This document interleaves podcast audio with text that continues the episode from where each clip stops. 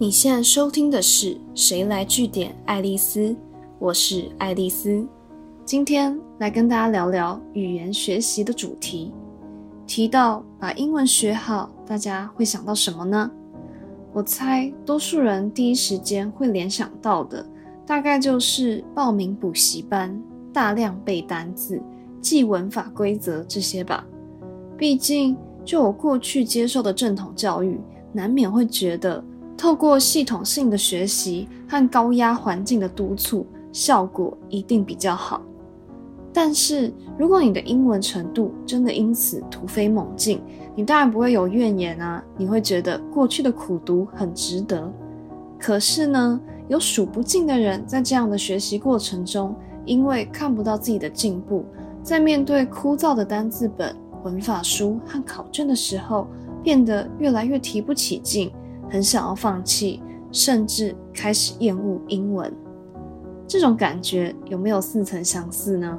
不得不说，我觉得这是台湾教育常年都有的现象，所以当然会见怪不怪啊。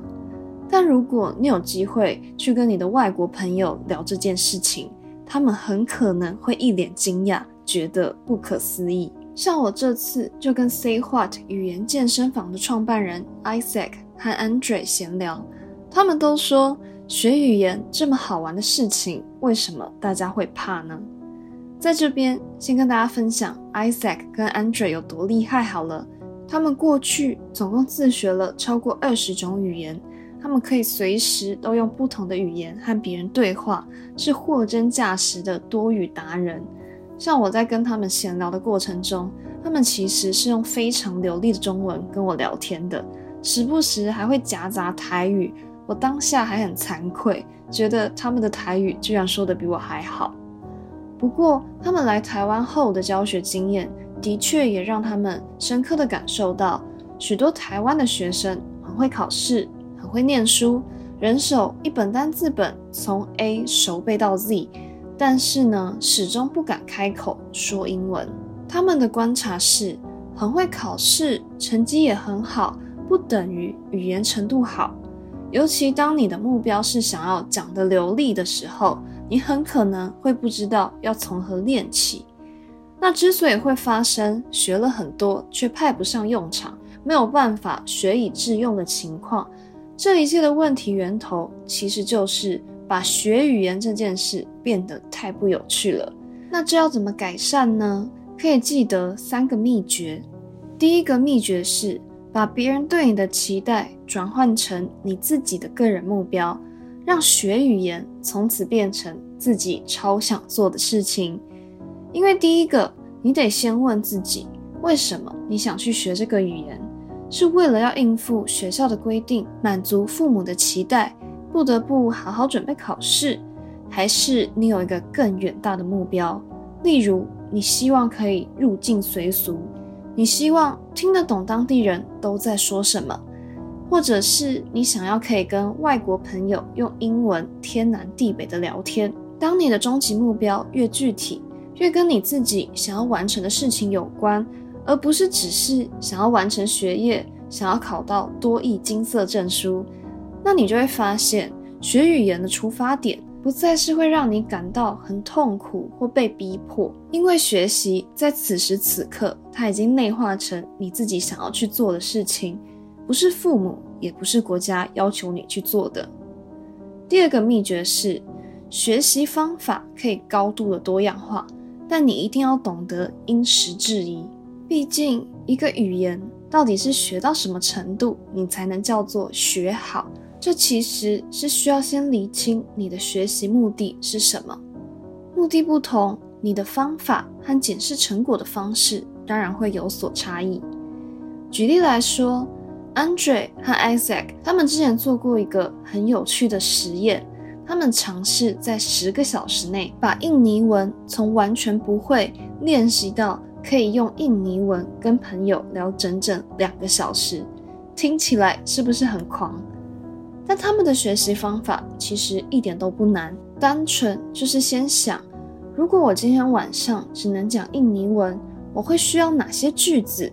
这样的角度切入，所以他们无论是在听还是读各种可以接触到印尼文的 App、CD 或课本，他们都只会把最可能会使用到的单字跟句子整理出来，像是他们就会反复练习“你好吗？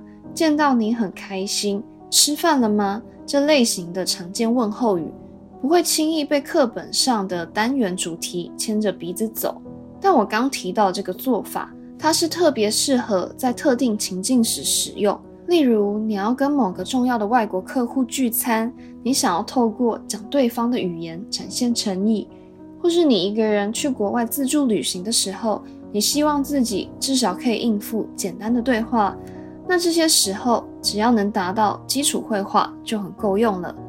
可是，如果你希望的是可以持续长期的使用，最终可以像一个母语人士讲话那样自然的话，那比起追求快速见效，发音反而会是一开始就要掌握好的重要关键。不见得要急着读，而是要透过多听，无论是通勤的时候认真听，还是洗碗耍废的时候当背景音乐听都可以。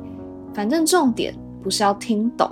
而是你要去习惯那个新语言的旋律跟音调，让自己可以持续的浸泡在发音正确的环境，这可以帮助你在真正开口做跟读练习的时候，可以确保自己不会讲的四不像。最后一个秘诀是思考自己想要成为的样子，去模仿你崇拜的语言父母说话，因为。光是有学习理由，知道怎么做还不够，你还要找出能够成为参考范本的模仿对象。简单来说，就是锁定一个你很欣赏的母语人士，这可以帮助你维持学习动机哦。Isaac 说，学新语言不只是字面上学会讲外语这么简单，就像每个人的母语表达方式，多少也会受到原生家庭、周围朋友的影响。那每个语言学习的过程中，也会因为文化、口音、个性、行为习惯这些差异，出现不同的说话风格。换句话说，你得让自己打从一开始就有一个可以模仿的明确对象，这才能让你每次的练习都更贴近你想成为的母语人士。也就是说，你的参考范本就算高不可攀也没有关系。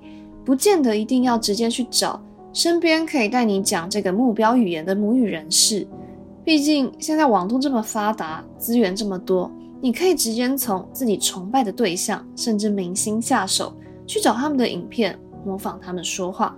像我对于 Andre，他中文跟台语讲的实在到地到不行，实在太讶异了，我就还特别去问他，他是怎么办到的。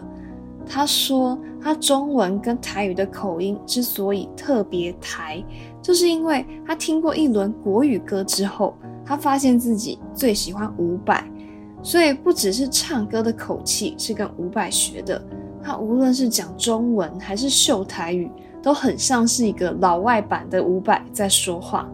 他说，这其实还能享受一个好处，就是当你的偶像成为你的语言父母的时候。你更会有动力，每天都听到他的声音，跟他学习。今天的节目就到这边。如果你喜欢今天的内容，记得按下追踪关注我。之后还有更多有趣的观察和新知要跟大家分享哦。谁来据点爱丽丝？我们下次见。